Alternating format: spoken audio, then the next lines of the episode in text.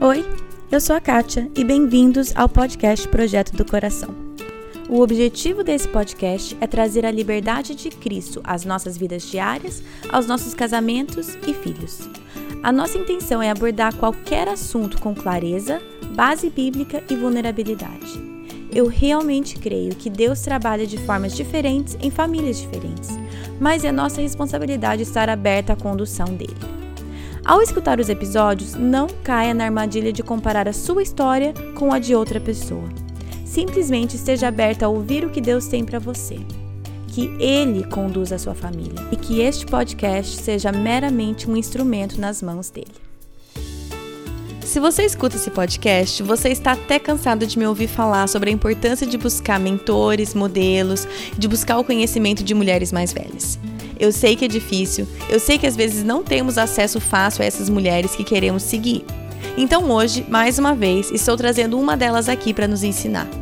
A Carol Merck é esposa, mãe de seis, avó de 15, missionária, autora e mais um milhão de coisas. E nós temos o privilégio de aprender um pouco com ela sobre a necessidade dessa mentoria intergeracional, o porquê da maternidade ser tão difícil e qual o foco devemos manter na criação dos nossos filhos. Para Satanás é um prato cheio ele atacar a maternidade, porque é justamente na maternidade que a gente vive o evangelho de sacrifício pessoal para o bem do outro. E é na maternidade que a gente visa focar o coração do filho a criar alguém que seja um cristão e Satanás não quer isso. Ele não quer que a gente tenha o trabalho do reino de Deus dentro das nossas próprias famílias. Então ele ataca a maternidade. Foi um prazer enorme para mim entrevistar a Carol e eu estou muito animada em compartilhá-la com vocês. Então pega aí sua xícara de café e vamos fingir que estamos todas sentadas aqui na minha sala conversando, do jeito que eu gostaria que fosse. Hoje a minha entrevista é com a Carol. Já vou começar. Você que está escutando e viu a foto, é, é a Carol Sue, é a Carol Sul, não sei. Ela é como eu, gente. Ela é como eu, filha de missionário americano que foi para o Brasil como criança e cada um chama de um jeito. Mas hoje, para facilitar a vida, nós vamos chamá-la de Carol. E, e ela e o marido são missionários no Brasil, tem filhos, netos. Eu vou deixar ela se apresentar, mas estou muito animada em tê-la aqui hoje. Tudo bem, Carol?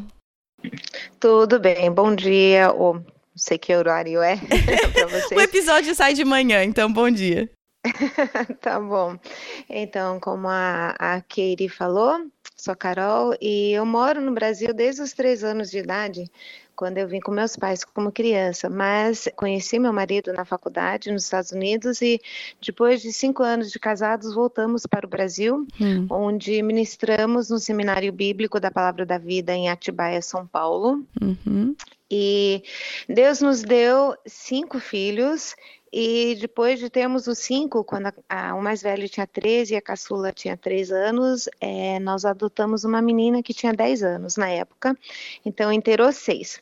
Agora já são todos crescidos, criados e já temos 15 netos com Uau. mais um a caminho. Uau. Então tem sido uma, uma experiência muito gostosa. Que é, legal. É, ministramos, como falei, no Seminário da Palavra da Vida. O, é, meu marido Davi também é um dos pastores da primeira Igreja Batista de Atibaia.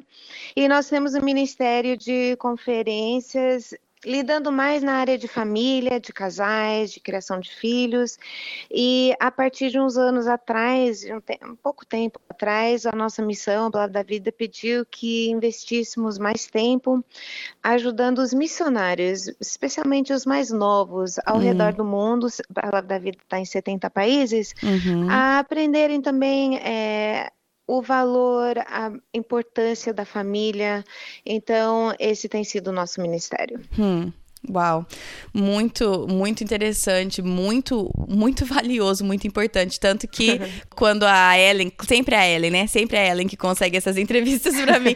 quando a Ellen conseguiu a entrevista com você, eu falei, uh, não posso perder de jeito nenhum. Fiquei muito animada, porque eu eu sempre busco aprender com pessoas como vocês, que têm tanta experiência, que têm tanto a compartilhar. Então, eu tô muito animada para aprender um pouco com você e passar isso adiante. Quando a gente começou a conversar por WhatsApp, eu perguntei, né? Porque pessoas tem algumas pessoas, quem escuta o podcast sabe, que eu chego na pessoa e falo, eu gostaria que você falasse sobre isso.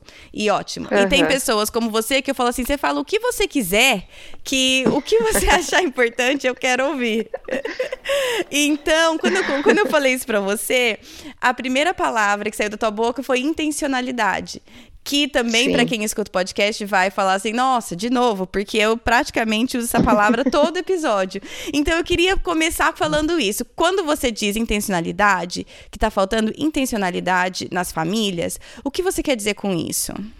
Eu acho que uma coisa que ao longo dos, dos anos, eu e o Davi, a gente tem parado para pensar por que que existem tantas famílias que, ao nosso ver, os pais são realmente cristãos dedicados, amam ao Senhor, investam na obra dele, no ministério e são envolvidos, mas por que que tantos deles parece que isso não pega na hum. próxima geração. Os filhos não têm amor por Deus, pela igreja, pelo ministério, eles se encontram meio perdidos por aí e nós paramos para refletir várias vezes o porquê disso, como que isso acontece, como que os pais não estão conseguindo passar a sua paixão, o seu amor para a próxima geração.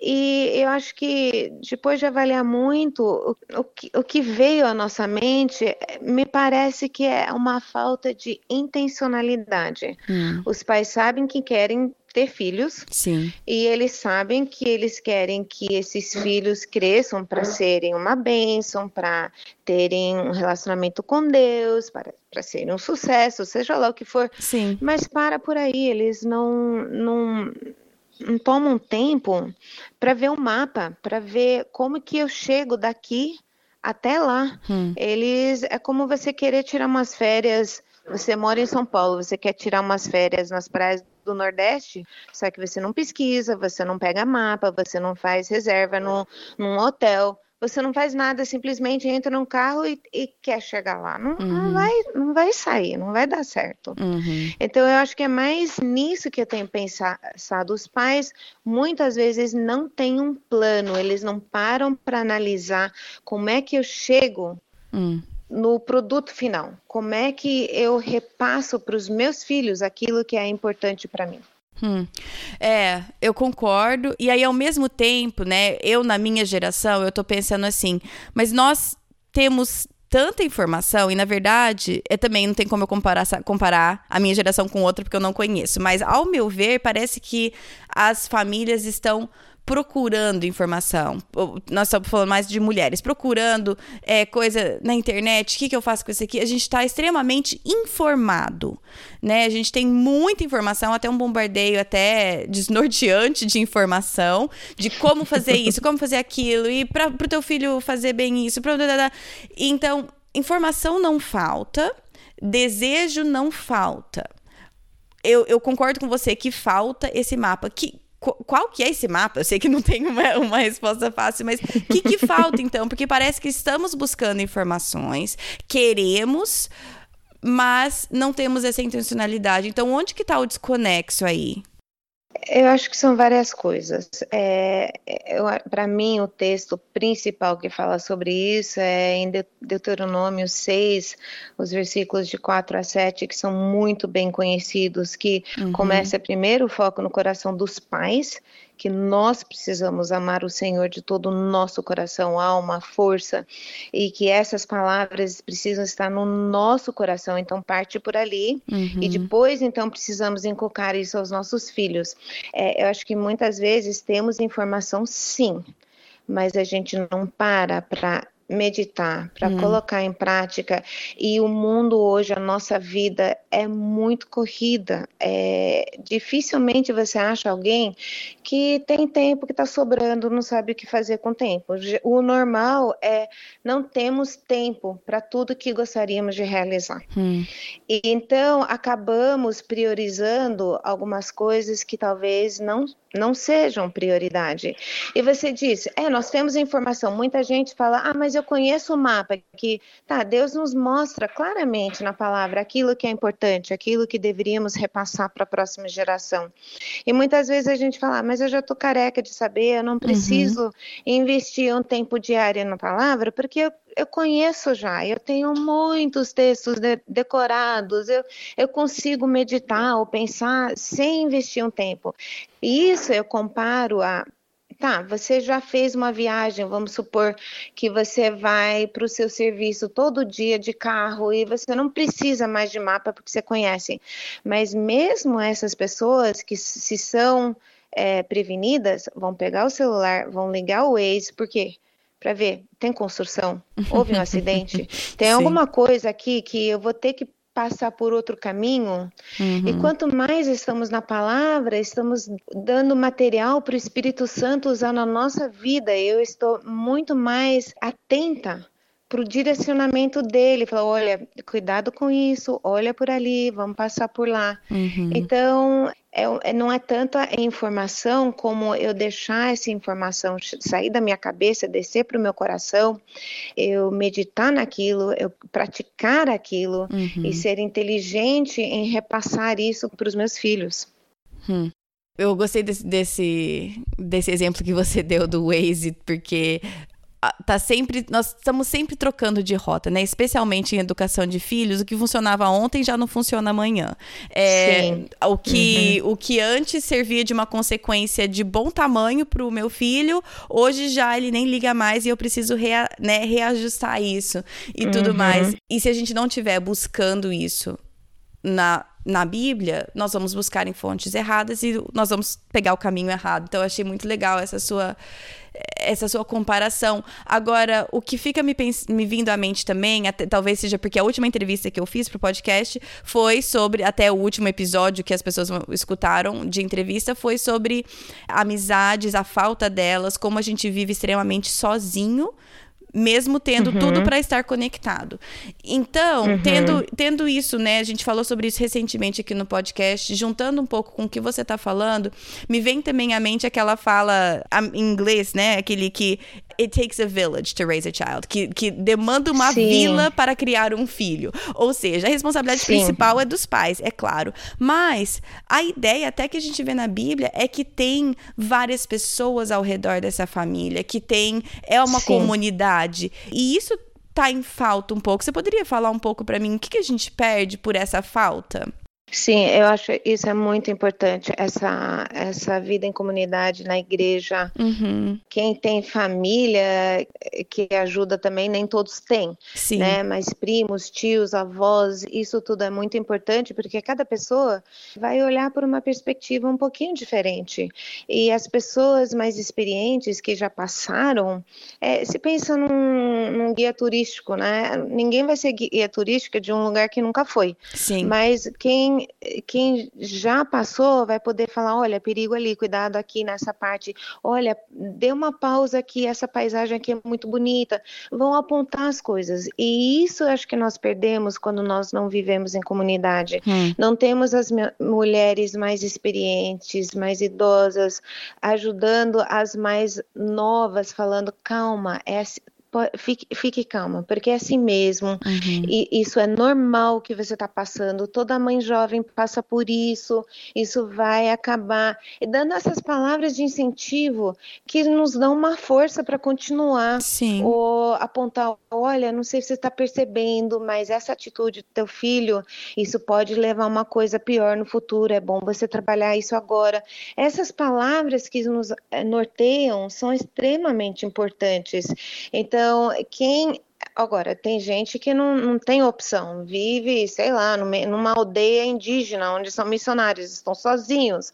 É, existem, mas a maioria das pessoas tem a possibilidade de estarem numa igreja, num grupo pequeno, num grupo de, de mães jovens, é, uhum. de se aproximar, talvez a uma mulher mais experiente que você admira, que pudesse te dar uns conselhos, algumas coisas. Isso, isso eu acho muito importante. attention Hum, sim, e aí até isso está entrando um pouco, até no tópico também que a gente conversou via WhatsApp, que a gente queria falar também aqui nessa entrevista. Nós somos de gerações, você é da geração dos meus pais, ou seja, eu, uhum. idade, eu poderia ser sua filha, então nós estamos aqui representando duas gerações. Sim. A das mulheres que já passaram por isso, já filhos criados, netos ou começando a ter netos, nessa fase de vida que você está, e na fase de vida que eu Sim. estou, que é estou ativamente criando os meus filhos. Não tenho mais bebê, mas meus filhos têm 8, 6 e 4.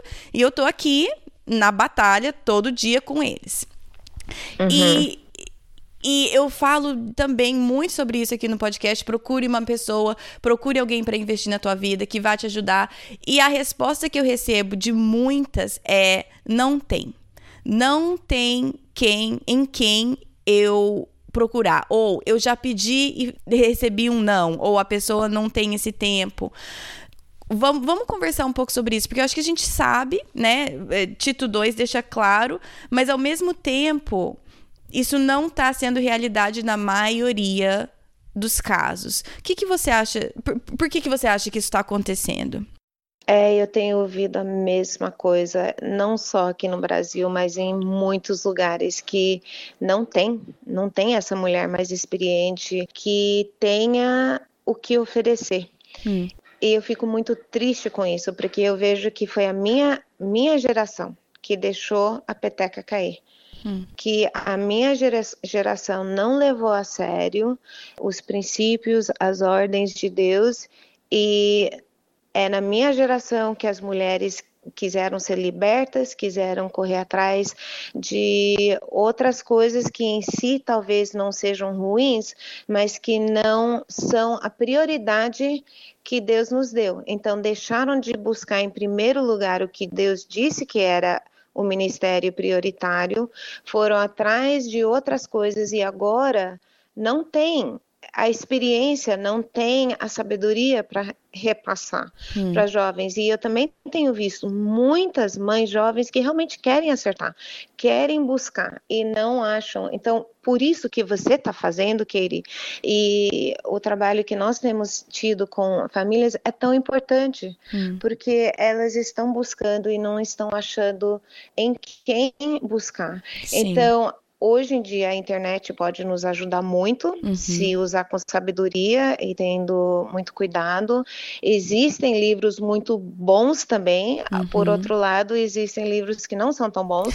é, então temos que ter muita sabedoria, mas realmente é, eu vejo é um lugar onde Satanás está atacando muito. A minha filha compartilhou comigo outro dia algo que ela leu que é impressionante quantas mães a conversa normal é de reclamar sobre hum. o filho, sobre o trabalho, sobre o cansaço, sobre e diz que a gente esquece ou nem acredita quando Deus diz que filhos são uma bênção, são um presente, são hum. uma herança.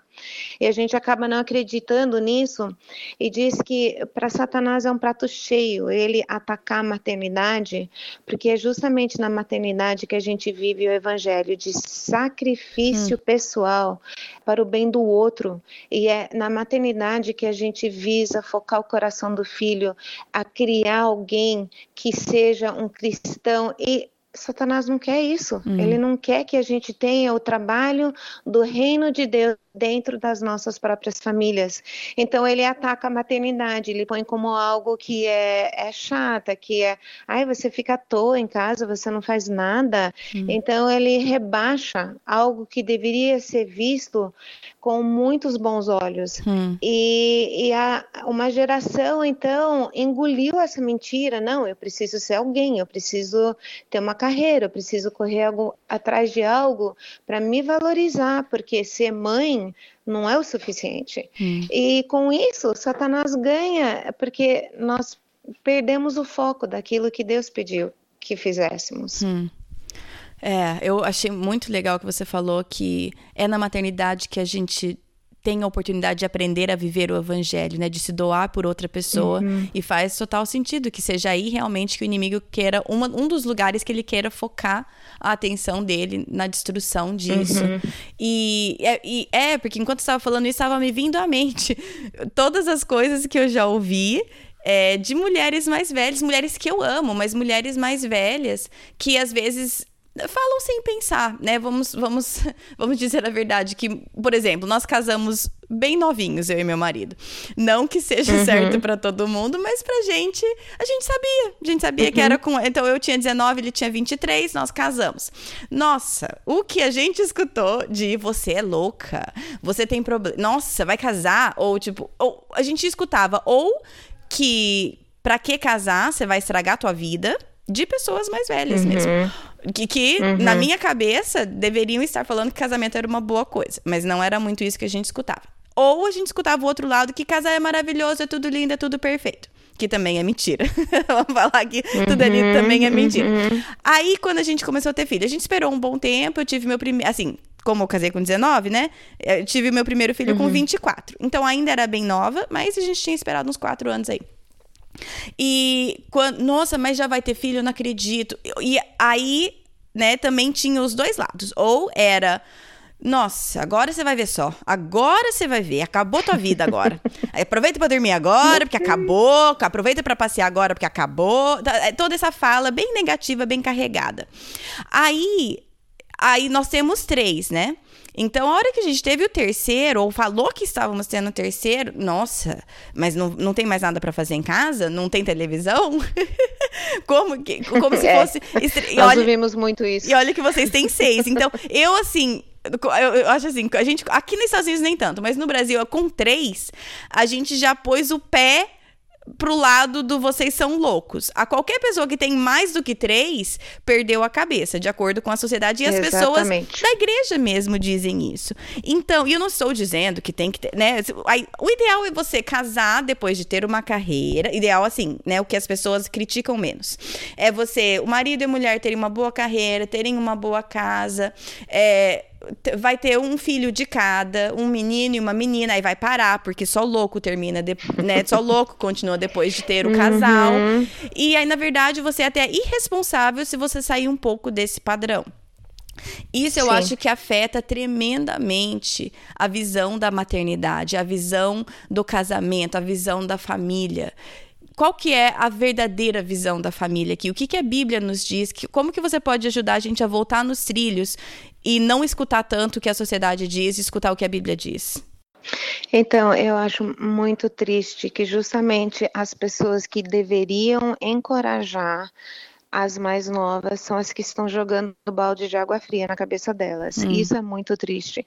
E o que acontece é que nós paramos de acreditar no que a Bíblia nos diz. Nós achamos que está eh, desatualizado, o mundo mudou, não é mais aquilo que disse, e nós vamos atrás do que o mundo diz. Agora, uma coisa que eu acho muito interessante, nos países assim de que se dizem assim cristãos, o que tem pelo menos acesso ao evangelho, que não é um país fechado, alguma coisa, nesses países estão é, tendo cada vez menos filhos, uhum. menos e menos filhos. Uhum. Agora, nos países chamados fechados, né, muçulmanos, coisa assim, eles têm muitos e muitos e muitos filhos. Quem que você acha que está por trás disso tudo? Hum. Né? Onde não tem acesso ao evangelho, eles têm muitos filhos. E onde tem acesso, tem poucos filhos. Hum. É interessante, se você pensar no reino isso daí. Também eu acho que realmente ser mãe dá trabalho, é cansativo, é, é, algo 24 horas por dia que você tem que se dar, você tem que dedicar, mas é, é, tão bom. Quando, quando estamos numa igreja nova e o Davi nos apresenta e fala que nós temos seis filhos e 15 netos, a reação sempre é. E o Davi falou, gente, nós não nos injetamos com a praga bubônica. não, não foi isso. Deus disse que é, é bênção, é galardão, é herança. Gente, como herança é coisa boa. Se você, vamos supor que você vai receber uma herança de alguém desconhecido, que você não vai sentir a perda dessa pessoa, mas que deixaram milhares para você, é uma coisa boa. Isso é herança de Deus. Uhum. É o que Deus tem para nos dar. Uhum. Agora, obviamente, isso implica no, no bom, na boa mordomia, né? De Sim. cuidar, de investir, de, de obedecer o que, que Deus nos fala nos sim. cuidados dos nossos filhos. E sim, dá muito trabalho. Tem dia que você quer arrancar o cabelo e pensar, por que, que eu fui fazer uma coisa dessas, né? Uhum. E nós, é, você fala, tem certeza é, é, verdade o que você fala, né? Quando a gente saía, a gente andava de Kombi, porque era o que cabia, os nossos seios, né? E Sim. tínhamos muitas aventuras de Kombi com os, os, filhos, que a gente foi pelo Brasil inteiro. Mas a gente descia da Kombi e você via as pessoas olhando e contando. Sim. Um, dois, é. três, é. quatro, cinco, seis, né? Era uma coisa como se fosse de circo. Mas é, que, que bênção! Uhum. E, e, e uma coisa que eu falo, Katie, é lá atrás, quando os meus filhos eram pequenos, eu, eu ouvia muito conselho. Ah, é, por que você não vai buscar, você vai trabalhar fora? Por que, que você não investe nisso? Por que, que você não toma conta deste ministério na igreja, alguma coisa? E eu sempre falava, algum dia talvez, hum. mas agora não é a minha hora. Hum. O meu trabalho agora é investir na vida dos meus filhos, uhum. é criar os meus filhos. Um dia eles vão crescer, eles vão sair, aí eu terei tempo para é, investir mais no ministério, fazer outras coisas, mas agora não. Uhum. E eu olhando, e, e, muita gente poderia pensar, mas você está perdendo, você está perdendo a influência que você poderia ter, você está é, perdendo uma voz que você poderia ter, mas não é isso, porque agora olhando para trás, com dois filhos pastores, duas filhas casadas com homens de Deus, é, um outro que é militar, mas muito envolvido na igreja, eu, eu vejo o alcance que eles têm e o ministério deles em lugares que eu nunca vou chegar, uhum. com pessoas que eu não vou conhecer. Sim. E eu penso, e se lá atrás não tivesse investido, como seria agora? Eu teria perdido os meus filhos e eu não teria uma credibilidade no ministério, não porque eu fiz algo grande, não não para o meu mérito, mas é, é tentando priorizar aquilo que Deus prioriza. Sim. Deus é tão bondoso, tão gracioso que ele nos dá os filhos que agora são uma bênção. E como dizem em 3 João, não tenho maior alegria do que essa de saber que os meus filhos andam na verdade. Sim. E isso é uma bênção que, que não tem como medir, não Sim. tem como avaliar isso daí. É, é, e eu só queria fazer um, abrir um parênteses aqui, eu vou falar uma coisa e você pode dizer quanto você concorda ou não. É, mas uhum. que o que eu tô ouvindo de você e o que eu entendo também é que nós não estamos dizendo tenha três, tenha seis, não trabalhe, não faça ministério. Nós, eu, pelo que eu entendo é que o importante é que a prioridade seja o que a Bíblia coloca como prioridade, que a nossa, que a gente paute a nossa família e as nossas prioridades pela Bíblia. E isso pode ser que tenham formas diferentes em famílias diferentes, porém, é, o que eu estou entendendo é que o, o importante mesmo é seguir o que a Bíblia nos coloca como prioridade, ao invés de nos conformar com a mentalidade do mundo. É isso? Exatamente. É exatamente isso, porque Todas nós somos diferentes, temos dons diferentes, temos habilidades e energia diferente, uhum. mas o que não muda são as prioridades. Se Isso. você é mulher casada, o seu primeiro ministério é com seu marido. Uhum. Se você ganha, se Deus te dá filhos, então você cuida do seu marido e você investe nos seus filhos, você cuida da sua casa para algumas pessoas, dependendo, dependendo do filho, dependendo do marido, dependendo uhum. da situação de vi vida, elas estão totalmente ocupadas com o marido e um ou dois filhos. Uhum. Tem outras pessoas que, pela situação de vida, elas conseguem muito bem investir no marido, treinar os filhos e ainda tem tempo para investir em outras áreas da vida. Então, Sim. não é um certo ou errado que é igual para todo mundo. Sim. Depende é, da capacitação que Deus te deu. Sim. Mas se você está focando primeiro no meu relacionamento com Deus, eu estou cuidando do meu marido, eu estou sendo a esposa que Deus pediu que eu, que eu fosse? Eu estou sendo a mãe que hum. ele me orienta a ser? Eu ainda tenho tempo para investir em outros? Que Deus abençoe, que faça isso, mas que lembre sempre das prioridades que Deus, que Deus colocou na sua vida. Hum, tá certo. É, eu acho que a gente sempre procura uma receita de bolo, né? A gente sempre procura, é. ah, então, para eu seguir a Deus, para eu ser uma, né? Eu tenho que então casar com tal idade, ter um certo número de filhos, trabalhar ou não trabalhar fora. A gente procura uma receita de bolo. E, e aí que eu acho que é, muitas é, porque vezes. é mais fácil assim, né? É, né? É muito mais fácil. Mas, e aí que eu acho que às vezes a gente erra, como a gente tá aqui falando, né? Mulheres mais novas, procurem mulheres mais velhas para te ajudarem, te orientarem.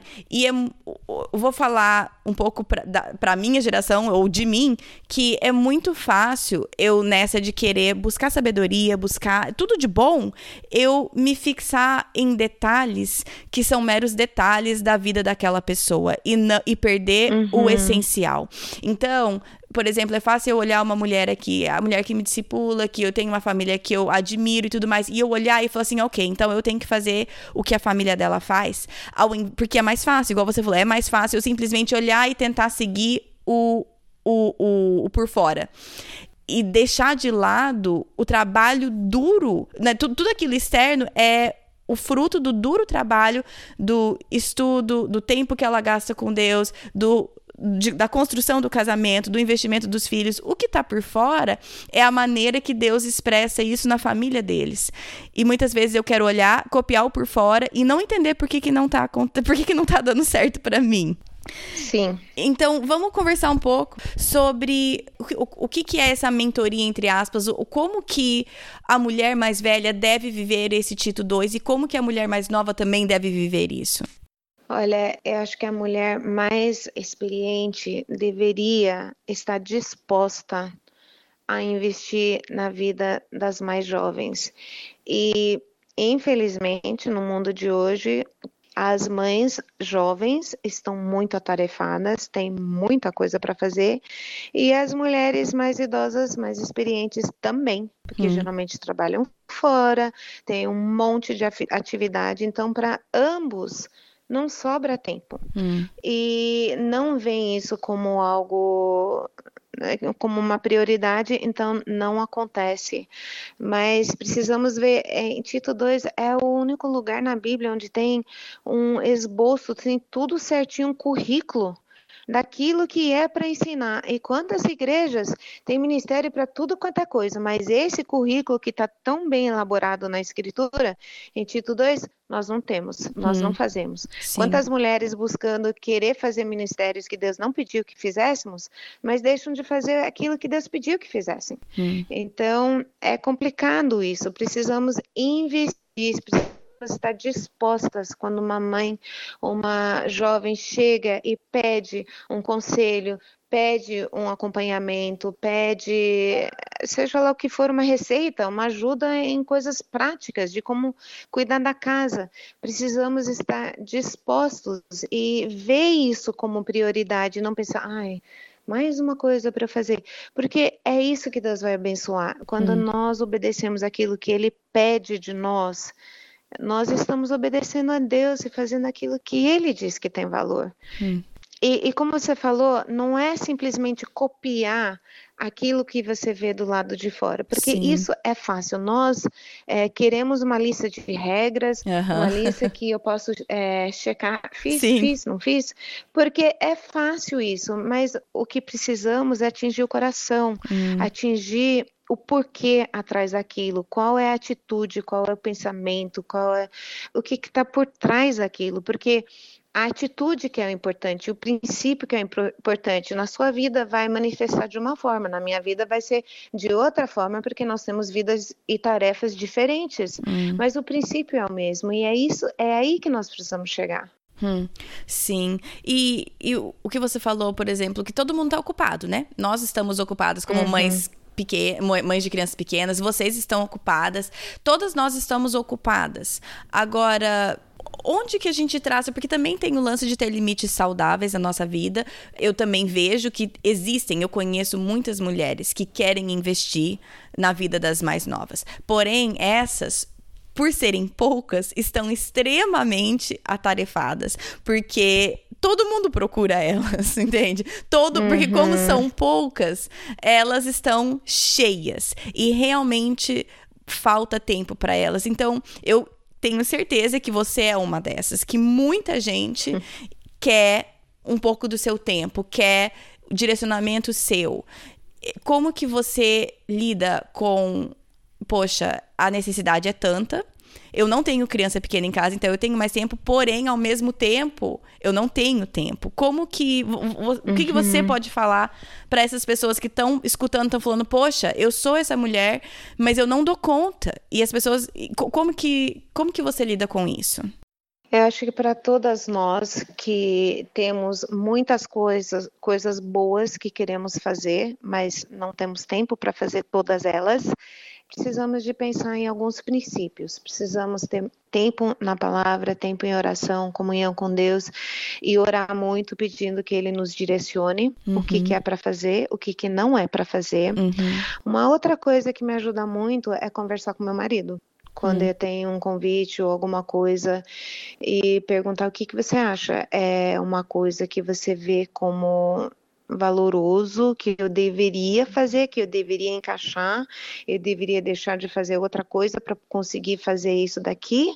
Ou você acha que não? Eu, eu dependo muito numa conversa com ele para ver, porque nós ministramos juntos também. Então, uhum. se eu digo sim a alguma coisa, isso muitas vezes acaba sendo um não por uma outra coisa que faríamos juntos sim. no ministério com casais. Então, eu dependo muito disso para ver se eu devo ou não aceitar uma proposta, um convite, alguma coisa assim. Então, é, eu acho que para mim seriam os dois princípios prioritários, né? Orar muito, pedir que Deus direcione e conversar muito com meu marido para ver o que, que ele acha que eu deveria fazer, porque ele é o líder do, líder do lar, então hum. ele vai me direcionar. Para mim, é mais ou menos assim que eu, que eu uso para tomar uma decisão. Hum, tá certo. E aí eu também já aproveitando, né, que nós temos aqui você com esse tempo, que talvez as mulheres que não têm alguém para olhar, não tem algum espelho, não tem essa mulher, eu vou fazer uma pergunta bem geral, mas eu vou pedir então que você direcione um pouco a minha geração. É uma pergunta super geral, hum. mas é você olhando para minha geração, tá? Para as mães que agora estão criando os filhos. Qual que é o nosso maior erro e onde, onde nós estamos errando e onde nós estamos acertando. Eu sei que isso é geral, eu sei que vai ser um pouco estereótipo, mas eu acho que quem está olhando de fora consegue enxergar melhor. Então, você olhando a minha geração, o que, que você diria? Continue com isso porque vocês estão fazendo isso bem e toma cuidado porque vocês estão pisando na bola nessa área.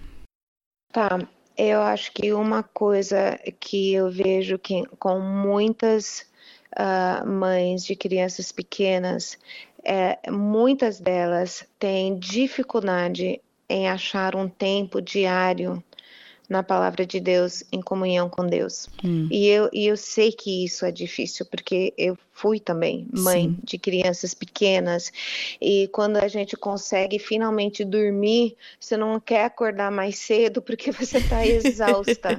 é, e durante o dia você não consegue tempo sem interrupção, parece uma correria. Você finalmente senta ou até se tranca no banheiro, tem alguém batendo na porta, uhum. alguém que uhum. se machucou.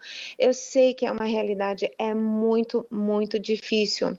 Mas eu acho que é, para algumas, nem, nem todas têm, mas as que têm maridos que são crentes, que também querem, é, podemos desafiar talvez alguns maridos Será que três dias na semana ou algum tempo na semana ele poderia ficar com os filhos por 20 minutos, 30 minutos, uhum. para que a esposa tenha um tempo, não de preparar o, o, almoço, ou não de. mas que ela tenha um tempo sem interrupção. Sim. Para uma vida devocional. Hum para ela investir no na palavra de Deus, porque eu vejo muitas que falam, eu não tenho tempo, eu não consigo separar um tempo na palavra de Deus. E, e outra coisa que eu vejo que acontece é, elas conhecem mais ou menos os princípios de Deus, as ordens e tudo, mas elas dão muito valor para o que o mundo diz, para o que a cultura diz, hum. porque existe tão pouco encorajamento para fazer o certo. Sim. Fora da igreja, a gente nem espera receber o encorajamento, mas dentro da igreja, como uhum. você falou, quando você casou, as pessoas que deviam encorajar não estão encorajando. Uhum. Então, as mulheres têm medo de ouvir. Como assim? É. Você já vai casar? Ah, você vai ficar em casa cuidando do seu filho? Você vai ficar à toa? Você não vai fazer nada? É. A gente cansa de ouvir essas coisas. Uhum. E muitas não têm a firmeza, não têm a segurança por não ter investido tempo na palavra, por não ter esse relacionamento sério com Deus, elas vacilam. Hum. E pensam, ah, então realmente eu não deveria investir naquilo que Deus diz que eu, eu preciso investir. Então eu acho que são umas coisas bem sérias. Uhum. Outra é nós não nós não focamos o coração dos nossos filhos. Muitas se contentam se conseguem controlar mais ou menos o comportamento, o comportamento dos filhos, uhum. já é o suficiente. Sim. Porque pelo menos me dá um pouquinho de sossego, um pouquinho de paz. E não visam atingir o coração do filho com o evangelho, uhum. mostrando que o filho é um pecador, que ele precisa de um salvador, ele precisa de um resgate, porque isso leva tempo, uhum. isso leva muito tempo muitas conversas, muita disciplina, muito amor, muito é, investimento. E tempo é o que nós não temos. Então a gente contenta com um, uma coisa muito superficial, muito raso, uhum. e não em ir até o fundo para buscar esse filho enquanto ele, ele é pequeno e investir muito em atingir o coração dele. E não aproveitando, é, voltando para Deuteronômio 4, está falando nas, nas horas mais corriqueiras do dia, que é para a gente inculcar a palavra de Deus nos nossos filhos são nas uhum. horas em que nós estamos sentados em casa, andando pelo caminho, Sim. quando eles deitam, quando eles levantam, essas coisas que acontecem todos os dias. Sim. São momentos repetidos, momentos em que nós podemos aproveitar, usar esses tempos quando nós estamos levando para a escola, as conversas no carro, quando estamos ao redor da mesa, o que, que nós conversamos? Nós aproveitamos esses momentos para ensinar os princípios hum. antes de eles deitarem, quando eles levantam. São momentos que eles vão ficar ruminando de, é, naquilo que a gente fala enquanto eles estão pegando no sono, ou os primeiros pensamentos do dia dia, nós podemos aproveitar desses momentos. Então, acho que seriam alguns conselhos que eu daria. Hum. Deixa eu só pedir para você expandir um pouco em uma das coisas que você falou. Você falou, por exemplo, que a gente, e eu concordo, a gente está muito preocupado com o comportamento externo e a gente gasta pouco tempo realmente procurando o que está acontecendo no coração, o que, que, precisa ser tratado no coração, que está se externando nesse comportamento. A gente, na verdade, a gente quer que nosso filho se comporte em público e só. Uhum, Mais ou menos. Uhum. Então, me dá um exemplo prático, por exemplo, de quando meu filho está fazendo algo, como que é a maneira que a gente aborda que a gente só está preocupado com o comportamento externo para o nosso próprio conforto e qual que é a outra maneira de lidar com esse exemplo que você vai dar que na verdade foca no coração Tá, eu vou, é, eu vou dar uma base, eu vou dar uma resposta um pouquinho comprida, porque Ótimo. é algo que a gente tem trabalhado bastante. É, um erro que cometemos como pais é de não exigir o padrão que Deus exige dos nossos filhos. E eu vou falar o porquê que nós não fazemos isso. Hum. Porque se você olhar bem o padrão de obediência bíblica ela tem três características. A obediência bíblica, ela é imediata. Hum. Então, se Deus falou para fazer, é para a gente responder de forma imediata. Hum. Então, se eu dou uma ordem para o meu filho, eu deveria dar uma vez, então, normal de voz, e meu filho deveria obedecer. Quando Deus tirou o povo do Egito e chegaram prestes a entrar na terra prometida, Deus falou: agora subam e entram. E eles falam: não, não, tem gigante na terra, não dá, a gente não vai entrar. Aí Deus deu a disciplina. Então vocês vão ficar 40 anos vagueando no deserto. Uhum. Aí, igual os nossos filhos: não, não, agora a gente vai então. Só que daí falou: não, agora não, agora uhum. já é uhum. tarde. Então, obediência imediata. Segunda característica é obediência inteira, por completo. Uhum. Então, você pediu para fazer uma tarefa para fazer de uma forma completa, se é para comer o que está no prato, se é para arrumar o quarto, seja lá o que for. Igual quando Deus deu ordem para o Saul acabar por completo com os amalequitas, que era destruição completa, mas ele teve uma boa ideia, ele falou, não, eu vou ajudar Deus aqui que não está pensando direito, eu vou poupar o melhor do gado para sacrificar, vou poupar a vida do rei, mas foi uma desobediência ao ponto que o Saul perdeu o reinado por causa disso. Uhum. E a terceira característica uhum. é obediência interna, é do coração, com a atitude correta. E Jesus falou: este povo me louva com seus lábios, mas seu coração está longe de mim. Hum. Então, a obediência que Deus quer é um padrão extremamente alto. Sim. E eu brinco quando eu tô, eu tô é, falando sobre isso, falando isso daqui não é difícil para a gente atingir. E o povo olha para mim assim, como não, não é difícil? Eu falo, não, não é difícil, é impossível. é impossível. Como assim uma obediência imediata, inteira, interna?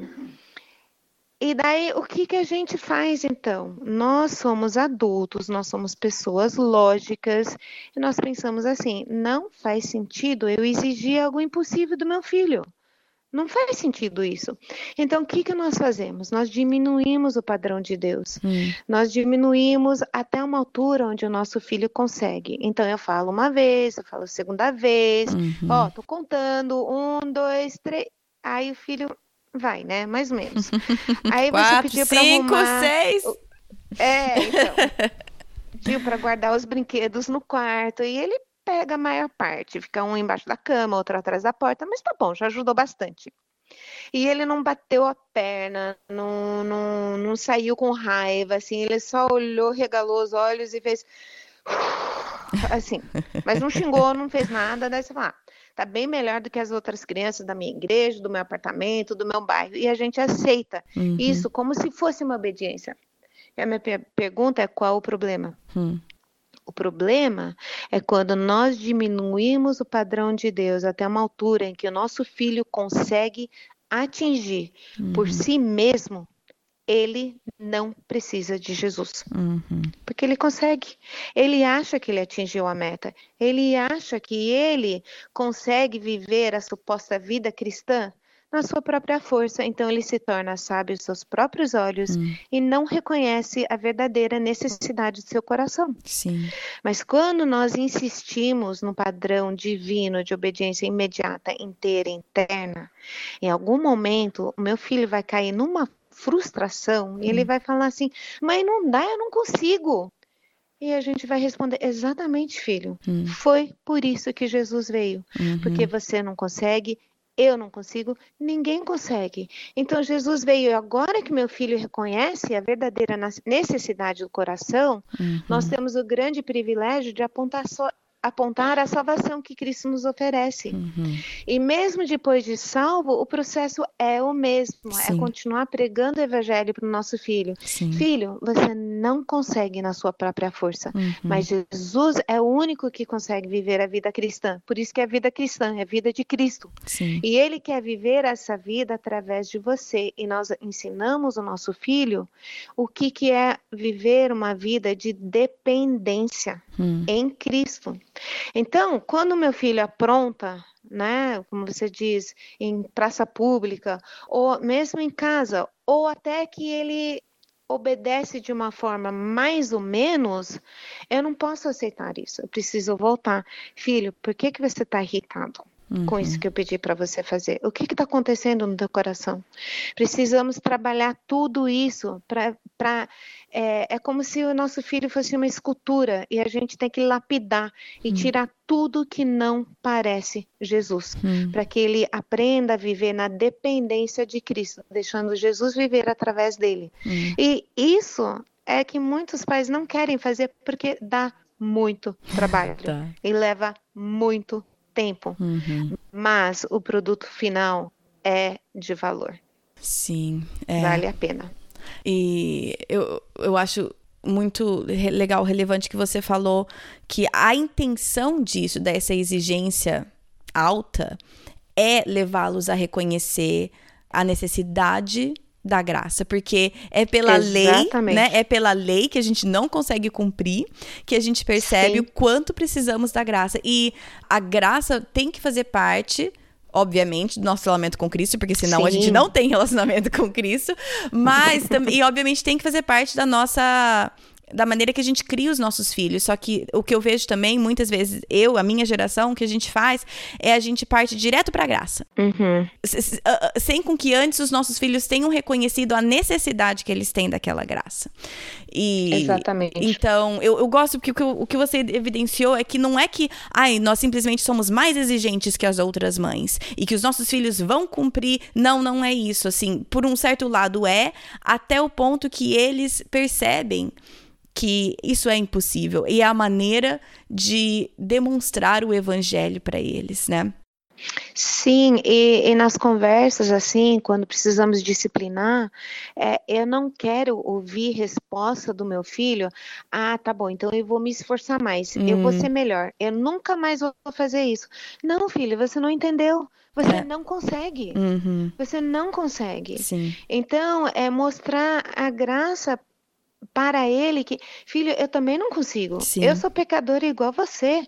É, puramente graça de Deus que providencia o Espírito Santo que nos possibilita a depender dele para demonstrarmos os, o fruto que é do Espírito, não é algo que eu consigo fabricar na minha própria vida, é algo que ele faz crescer na minha vida, é fruto dele, é na dependência dele. Hum. Isso é muito importante. Hum, sim. É, até ontem eu tive um momento bem difícil aqui com um dos meus filhos de desse, né? De confronto, de tempo. Uhum. Passamos, acho que, quatro horas numa batalha ali que poderia ter, ter, sido resolvida num grito. Sinceramente, num grito de mãe. Uhum. Teria... E olha que eu já tive. Eu tenho dificuldade, às vezes, de quando eu já falei sobre isso, que às vezes é muito mais fácil. Eu tenho dificuldade, às vezes, de com autocontrole em momentos assim. Mas foi um momento que, né, pela graça de Deus, eu não. Mas demorou. Deu muito mais trabalho uhum. do que um simples Sim. grito. Deu muito mais trabalho. Mas, como você falou, no final valeu a pena que acho que Deus Deus lhe permite que a gente veja às vezes um pouco um pouco da obra dele no coração dos nossos filhos. Às vezes a gente não vê nada, mas de vez em quando parece que ele me dá uma luzinha para eu ver o que ele tá fazendo Sim. no coração do meu filho, para simplesmente para me encorajar, porque ele não precisa que eu veja, né? Ele tá fazendo a obra no coração do meu filho, mas às vezes ele dá uma Exatamente. pontinha. E a pontinha que eu vi ontem no meio da minha exaustão, falando a mesma coisa e a gente conversando e tudo mais, foi que eu falei: "O que que você pode fazer?" Da próxima vez para que esse não seja o resultado, né? Para que essa para que para que a gente não chegue no ponto que você tá agora. Aí ele uhum. falou, ele parou e pensou e ele falou assim: "Eu preciso pedir ajuda de Deus, né?" E aí eu falei: "Ah, como se eu estivesse escutando os anjos cantando lá. Tipo, valeu a pena você ficar aqui quatro é. horas." E e eu não vou mentir, hoje de manhã a gente teve mais algumas, né, alguns momentos meio truncados, mas é aquilo que a gente vê Deus dar um pouquinho daquela visãozinha de, ok, pode confiar em mim, porque Sim. aquela boa obra que eu comecei na vida do teu filho, eu vou terminar do mesmo jeito que eu ainda não terminei a obra da tua vida. Na minha vida ele não Exatamente. terminou. Exatamente. E, Sim. e eu, como mãe, eu preciso desses momentos, porque geralmente os momentos. É. Não geralmente, mas assim, tem muito mais momento que é desencorajador, tanto de pessoas de fora do mundo, quanto aqui dentro de casa. E, mas de vez em quando, Deus dá essas, né, abre essa janelinha pro coração do meu filho para eu ver a obra que ele está fazendo. E aí eu tenho que me agarrar nesses momentos e falar, ok, Deus, eu confio no Senhor, porque não tem nada, pelo menos para mim, mais desafiador e que mais mostra que eu não confio em Deus o suficiente quanto a educação dos meus filhos. Porque Sim, isso é muito precioso né? Uhum. Eu acho que, enfim. É, a última que pergunta que eu queria fazer é dar um encorajamento pra gente. O que que nós estamos, como geração, fazendo certo? O que que você vê que, tipo, olha, isso é uma coisa que a geração de vocês tá fazendo bem e continue? Eu acho que uma coisa que eu tenho visto muito mais nessa nova geração do que na minha geração é justamente o que você falou uns minutos atrás, de trabalhar bem a área da graça de Deus. É, muitas vezes acaba sendo um pêndulo, né? Uhum, na minha geração, sim. acho que era muito mais o legalismo, uma lista de afazeres, regras, tudo para cumprir. Cumprir era, era quase que fosse um jogo viver a vida cristã. para passar de fase, né? as regras direitinho, faz certinho, é um crente bom e quem não faz, a gente sabe pelo que a roupa que veste, o corte do cabelo e tudo uhum. mais, se é um crente bom, se não é. Sim. Né? Isso da minha geração. E na sua, é, eu acho que o pêndulo foi para o outro lado, mas o que uma coisa muito boa é trabalhar essa área da graça, da misericórdia de Deus, do amor, hum. que Deus não é um pai carrasco lá no céu que só quer chover no nosso piquenique. não é isso? Sim. É que ele é um pai amoroso, um pai que quer nos dar presentes bons, ele ama nos dar presentes bons, ele nos persegue com sua bondade, sua misericórdia todos os dias. Nós não temos como escapar disso daí. Hum. Então, isso eu acho que a sua geração realmente tem, tem captado de uma forma muito melhor do que a minha geração. Agora, como nas duas, tem as áreas que a gente tem que ficar de alerta, e como claro. você já falou, nós não podemos esquecer que, sim, Deus é, é tudo isso mas ele é um Deus de justiça, uhum. um Deus que não não pode ver o pecado uhum. e por isso mesmo ele providenciou uma saída para nós, né? Porque nós nós mesmos não, não temos como resolver isso daí. E isso eu acho que é uma coisa muito muito positiva. Hum, é, eu citei, não, não, não, lembro onde, mas é uma citação aqui que eu até peguei no meu celular, que é de um livro da Jen Wilkins, que fala assim: é impossível hum. amar a Deus demais, mas é possível amar o amor de Deus demais. Fazemos isso hum. quando enfatizamos o amor de Deus à custa dos seus outros atributos. O pecado pode nos fazer amar uma versão de Deus que não é correta. Essa é a definição básica de idolatria, um amor desordenado. Ironicamente, uma das principais formas de idolatria é o amor desordenado do amor de Deus. Então, eu acho que isso ajuda um pouco a gente ver, porque muitas vezes a gente foca tanto no amor de Deus, até na criação dos nossos filhos, e querendo, né, de bom coração, eu quero que meus filhos entendam o amor de Deus, eu quero que eles entendam isso acima de qualquer outra coisa. Porém, não às custas dos outros atributos de Deus, né? Não às custas Sim. de entender Deus como um todo, que é impossível, né? Mas assim, à medida que a gente pode, à medida que a palavra de Deus nos revela, não Sim. quero desfocar outros atributos, né? Não quero focar tanto no amor que custa os outros atributos, é isso que eu quero dizer. Exatamente. Hum. Né, eu gostei dessa citação, muito boa. E, muito boa. Pra, eu, é, o que você falou, né, do pêndulo, que às vezes a sua geração foi para um lado, do legalismo. A minha geração tá indo para o outro lado, de graça, graça, graça. tem, tem verdade nas duas. E aí que eu acho que Deus sabiamente colocou o Tito 2 na Bíblia, para sabendo que que as gerações precisam conversar entre si, porque Sim. o pêndulo precisa estar equilibrado e que as tendências geracionais são sempre, né? A gente sempre tende a isso. A gente vê isso em tantas áreas, Sim. não só de criação de filhos, família. E então, né, que Deus nos ajude a a fazer essa conexão entre as gerações e aprendermos umas com as outras porque nenhuma, né, nenhuma de nós está acertando completamente. Exatamente, sim. Hum. É, precisamos de muita sabedoria e muita dependência Amém. Car uh, Carol, é. Carol, Carol, Carol Su. É, para terminar, você poderia. Eu sei que vocês têm muitos recursos, mas para quem está escutando e falou assim: não, não termina o episódio, quero aprender mais com ela, onde as pessoas podem encontrar vocês? É, eu sei que vocês têm um projeto de. Com, começando com um canal de YouTube. Fala para mim onde as pessoas podem aprender mais com vocês. Tá bom. É, nós duas semanas atrás, eu acho, nós gravamos os, as primeiras sessões para o nosso canal de YouTube, que deve sair de, nesse mês ainda, eu uhum. acho, que, que vão ser colocados e será debaixo do título Palavra e Família. Ok. Palavra e Família será o nome. E são sessões curtas, entre 5 e 10 minutos, sobre criação de filhos, mas fora isso, é, o meu marido tem, nós temos um ministério de literatura, uhum. os nossos livros são publicados pela editora Ragnos, começa com H, H-A-G-N-O-S, okay. Ragnos. Nós temos livros de estudo para casais, para grupos de casais ou para o casal sozinho, se quiser estudar. Temos três cadernos, um visando relacionamento conjugal, uhum. o outro visando criação de filhos. E o terceiro é, são tempestades, crises que todos nós passamos, hum. mas com foco em mudança bíblica. Como que Deus quer trabalhar minha vida hum. perante essa crise que estou passando? Aí temos outros livros, tem um para avós, temos outros sobre criação de filhos, é, outras de ideias criativas, tem um de discipulado para homens, visando hum. todas as qualificações de 1 Timóteo e Tito, do, do homem, do líder na igreja. Então, tem vários títulos ali, o, o maior livro que foi lançado no começo desse ano é de 800 páginas, hum. os outros são pequenos, é, que é um comentário bíblico, justamente trabalhando todas todos os textos hum. na Bíblia que falam da família. Uau.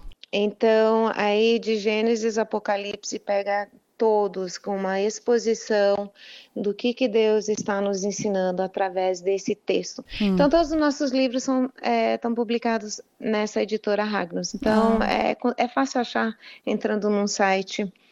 E acho que seriam as maneiras mais fáceis. Ótimo. Eu vou colocar todos esses links, tudo no site. E se até a data de lançar esse episódio o canal de YouTube estiver no ar, eu coloco tudo o link. Então, para você que está escutando, tá que está tentando pegar uma caneta e voltar, não precisa, vai no site, vão estar tá todos os links lá para as editoras, para os livros, para o canal, vai estar tá tudo lá.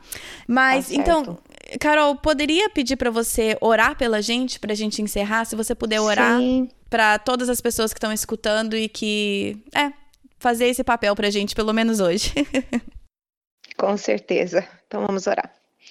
Senhora, eu quero te agradecer muito por este ministério que o Senhor colocou no coração daquele que está ajudando muitas mulheres, muitas mães que estão te buscando, estão querendo cumprir o papel que o Senhor deu a elas, estão querendo acertar. E eu te louvo por esse ministério que está dando ferramentas, está dando informações e ajudando a pensar de uma forma bíblica, de uma forma correta.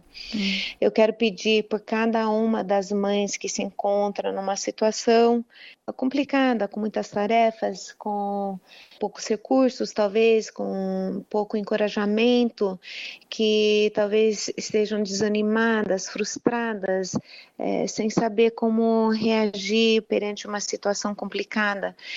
Eu quero pedir que o Senhor dê sabedoria, que o hum. Senhor ajude cada uma delas, que elas continuem te buscando, continuem se mergulhando na tua palavra, procurando aprender aquilo que o Senhor tem a dizer para elas e que elas tenham a força de colocar em prática isso daqui, mesmo que leve muito tempo, que seja difícil, mas que elas se conhecem a necessidade não somente de ter informação, mas de praticar isso, tanto nas suas próprias vidas, como repassar isso para a vida dos seus filhos. Hum. E que elas consigam ver a tua bênção na vida delas, que elas conseguem encarar a bondade e misericórdia com que o Senhor tem as perseguido, que hum. elas consigam ver o fruto na vida dos filhos e, e que elas uh, recebam a bênção de ter os filhos entregando seus corações a ti, que elas tenham uma família que traga honra e glória a teu nome e que elas consigam cumprir o propósito hum. que o Senhor tem para elas. Isso eu te peço em nome de Jesus. Amém. Amém. Muito obrigada, Carol. Obrigada a você. Tem sido um prazer Bom, não sei como foi para vocês, mas para mim, essa hora que eu passei conversando com a Carol passou muito rápido, muito rápido mesmo, e meu desejo era ficar ali e continuar a conversa por muito tempo. Então, procurem esses recursos que a Carol citou. Vamos, né, vamos aproveitar pessoas como ela e o esposo e o ministério que eles têm e aproveitar e aprender mais com eles. Eu queria só fazer algumas ressalvas aqui, porque eu acho que esse episódio tem um potencial de fazer com que você desligue o episódio e, e, e sinta um pouco de coitada de mim. eu não sei, talvez eu esteja errada, mas pelo menos para mim, quando eu escuto sobre algo que eu gostaria de ter e não tenho, é muito fácil eu cair na né, na autopiedade, na autocomiseração, tipo, ai, coitadinha de mim que não tenho essa pessoa. Se eu tivesse uma mulher assim me acompanhando, aí sim eu teria a, a capacidade de mudar, e aí sim que a minha família ia ser assim, aí sim que eu ia poder ser a esposa e a mãe. E, e sim, parte, um dos principais focos desse episódio era falar dessa importância de mentoreamento e da mulher mais velha ajudando a mais nova, sim. Mas eu já falei em vários episódios que nós não temos controle sobre as atitudes de mais ninguém a não ser nós mesmos. Nós não podemos controlar o que mais ninguém faz, né? A gente gasta muito tempo e, e, energia e emoção tentando controlar o comportamento dos outros, mas nós não podemos. Nós podemos controlar o nosso. Então, o meu desafio seria, ao invés de ficarmos pensando que pena, queria tanto, por que, que eu não tenho, por que, que. E aí a gente né, aumenta na cabeça, por que, que todo mundo tem eu não? Vamos pensar pelo outro lado. Eu estou sendo isso para alguém? Eu estou olhando a geração que vem atrás de mim e eu estou investindo nessa geração que vem atrás de mim? Claro, os nossos filhos, mas à medida do possível, você que é mãe com criança pequena, olhe meninas que estão noivas hoje em dia, namorando, você que está noiva, olha olha, olha para alguém que está uma fase de vida atrás de você. Às vezes não tem nem a ver com idade, tem a ver com fase de vida. Para você que tem mães na idade dos meus, por exemplo, 6, 7, 8, 4, olhe para aquela mãe com recém-nascido, lembre como você estava naquela época, o que, que você pode fazer para servi-la nesse momento. Então, a Carol falou que ela vê que a geração dela foi, a, foi que deixou a peteca cair nós podemos, no, nossa geração, a gente está errando em muito lugar, em, muitas áreas também, mas nós podemos olhar e pegar essa peteca que está no chão, que às vezes o fato dela estar tá no chão trouxe ferida na nossa vida, mas a gente tem a opção de pegar essa peteca e levantar de novo para a próxima. Então, vamos ao invés de ficar sentada pensando, ah, eu queria ter, vamos pegar, levantar e fazer a nossa parte. E o outro lado disso é vamos realmente pensar, será que realmente não tem ninguém? Porque com certeza tem casos e tem eu tenho certeza que tem pessoas escutando que realmente não tem em quem buscar.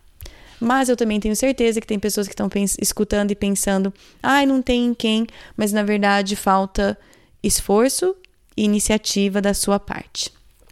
Não sei qual situação você está, mas às vezes também é muito fácil a gente ficar sentada reclamando que não tem algo, que não tem alguém, que não tem esse tipo de relacionamento, quando na verdade nós estamos é com um pouco de preguiça e acomodação e, e é muito mais fácil reclamar do que realmente sair e buscar.